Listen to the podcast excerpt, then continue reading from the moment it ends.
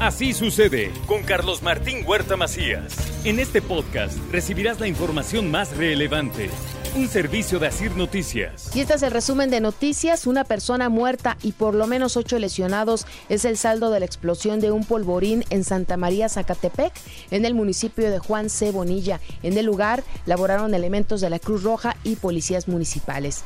Se inaugura el primer juzgado indígena del registro civil en Puebla. Con ello, el gobierno del estado brinda certeza jurídica a personas de las zonas apartadas. También le doy a conocer que inicia la campaña de donación Un invierno sin frío del gobierno del estado en Ciudad Modelo y lo que quieren es llevar eh, pues este apoyo a quienes más lo necesitan. Destaca Cipina Puebla la política de participación de niñas, niños y adolescentes implementada por el gobierno de Puebla. El alcalde Eduardo Rivera Pérez dio a conocer que solicitó al gobierno del estado la modificación de las rutas del transporte público en el centro histórico para evitar que se siga dañando el asfalto. Podría haber cambios ¿eh? y podría ampliarse el derrotero del transporte en el corazón de la capital poblana. El Ayuntamiento de Puebla también arrancó con la elaboración del presupuesto de egresos 2022, este proyecto que va a ponderar los servicios públicos y los ejes de campaña del alcalde Eduardo Rivera Pérez. Le comento que como rectora de la UAP, Lilia Cedillo Ramírez entregó los primeros títulos universitarios con su firma. Ya al frente de este importante cargo está firmando los títulos de los estudiantes. Y al presidir la inauguración del Foro Nacional Proceso Electoral 2020-2021, candidaturas electas por acciones afirmativas, el gobernador Miguel Barbosa Huerta afirmó que la obligación de los gobiernos, tanto federal como estatal, es respetar los órganos electorales, así como no inmiscuirse en los procesos en las elecciones. También le comento que ante la nueva variante de COVID-19, el arzobispo de Puebla, Víctor Sánchez Espinosa, pidió a los poblanos no bajar la guardia. La gente se sigue contagiando, la gente se sigue muriendo. Nos anuncian una nueva ola con nuevas variantes. Tenemos que cuidarnos, tenemos que cuidar nuestra vida, se los digo cada domingo, cada domingo. Tenemos que cuidar nuestra salud. Para nosotros los cristianos, los católicos, los creyentes, la vida es sagrada. Reconocen con la condecoración Miguel Hidalgo y grado banda 41 trabajadores de salud del Instituto Mexicano del Seguro Social. También le informo que del 5 al 11 de diciembre el cilindro de 20 kilos de gas LP tendrá un costo de 425 pesos en la capital poblana y la zona conurbada, es decir, 13 pesos menos que la semana pasada. Esa es una muy buena noticia. Y Agua de Puebla concluyó la obra de la nueva línea de conducción en la vía Tliscayol, lo que va a beneficiar con mejor distribución de servicio a más de 18 mil habitantes del sur poniente de la ciudad de Puebla.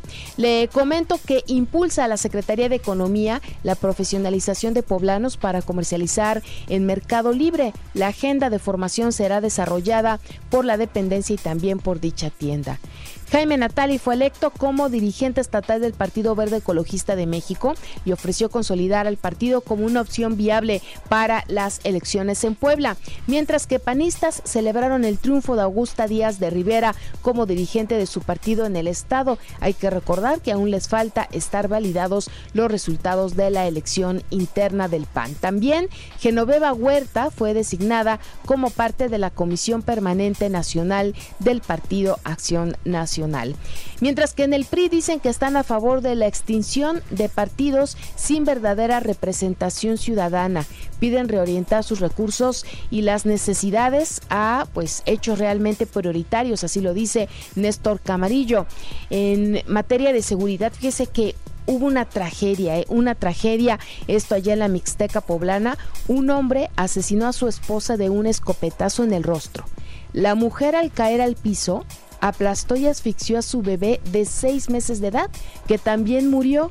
Y el responsable, al ver lo ocurrido, se quitó la vida con un balazo en la cabeza. Esto ocurrió en San Juan Epatlán, insisto, allá en la Mixteca poblana. También se reportó un accidente, un conductor se quedó dormido al volante, invadió un carril con su coche y murió al chocar de frente en el libramiento Tepeojuma en Itilapa.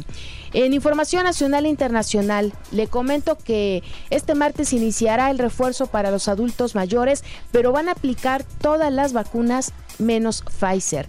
Ante la llegada del invierno, las personas mayores de 65 años serán las primeras en recibir una tercera dosis en contra de COVID-19, así lo anunció el presidente de la República, Andrés Manuel López Obrador. Se han aplicado en México 1.681.000 vacunas en contra de la influenza, esto allá en la Ciudad de México. Y a pesar del COVID, fíjese, los regios abarrotaron los comercios por las compras navideñas. Allá en Nuevo León se llenó el corredor comercial Morelos y el avance de las personas con bolsas, con ropa, zapatos, regalos era constante y no cabían, había muchísima gente, esto a pesar de la pandemia. Se permitirá el ingreso a agentes extranjeros, pero no podrán andar como Andrés por su casa, lo dijo el presidente.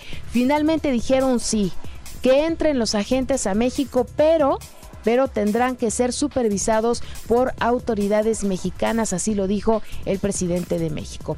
Le comento en otras noticias que México reporta 48 muertes eh, por COVID en las últimas 24 horas y también le digo que la Feria Internacional del Libro en Guadalajara cerró con pérdidas. Registró 251.900 visitantes y a pesar de los ajustes en el presupuesto, el encuentro pues tuvo un déficit de 18 millones de pesos. De verdad, una crisis complicado para esta Feria Internacional del Libro. Un conductor en vista a peregrinos en Tlalpan. Hay 12 personas en el hospital. Los primeros reportes señalaron que el automovilista iba en estado de ebriedad.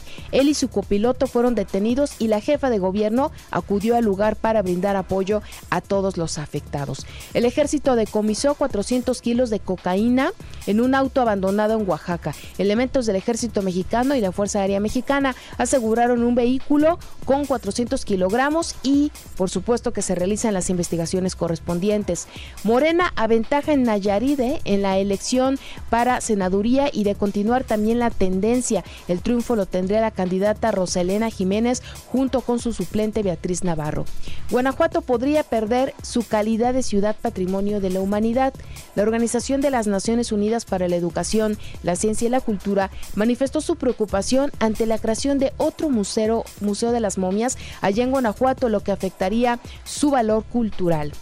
Y a nivel internacional, Omicron se extiende en Estados Unidos, pero Delta aún representa el mayor número de casos. Los estados que reportan ya algunos casos de Omicron son California, Washington, Colorado, Massachusetts, también Connecticut, Pensilvania, Utah son lugares en donde ya se ha presentado esta variable del coronavirus, mientras que también registran 10 casos de COVID en cruceros, en donde iban miles de pasajeros de Estados Unidos. Son 3.200 personas que viajan a bordo de este crucero que partió de Estados Unidos y pasó por Belice, Honduras, por México. Todos van a ser sometidos a pruebas antes de desembarcar. Mientras que Argentina detecta el primer caso ya de la variante Omicron de COVID-19, un residente de la provincia de San Luis al oeste del país de 38 años de edad. Este hombre llegó el 30 de noviembre desde Sudáfrica en un vuelo procedente de Estados Unidos. Ahí, ahí es en donde se presenta este contagio. También le comento que Dinamarca confirmó ya 183 casos de la variante Omicron de COVID-19 que se extiende por todo el mundo. En la información de los deportes, lista la final de fútbol mexicano. El Atlas se medirá a León por el título de apertura 2021. El León venció 2-1 a los Tigres para lograr el boleto, mientras que el Atlas venció en el global 1-1 y por la posición en la tabla ante los Pumas. El Real Madrid derrotó 2-0 al Real Sociedad y mantiene el liderato en la jornada 16 de la Liga Española. Los Pericos de Puebla derrotaron 8-6 a los Acereros de Monclova en el Parque Hermano Cerdán para tomar ventaja en la Serie del Príncipe. El británico Lewis Hamilton pues quedó eh, con el triunfo en el Gran Premio de Arabia Saudita, mientras que el mexicano Sergio Pérez abandonó la carrera en la vuelta 14 y se mantiene en el cuarto puesto del campeonato con 190 unidades. Salvador de Alba Jr. se proclamó campeón de la temporada 2021 de la serie NASCAR de la última carrera realizada en el Autódromo Miguel Abed de Amozoc. Así sucede con Carlos Martín Huerta Macías. La información más relevante, ahora en podcast. Sigue disfrutando de iHeartRadio.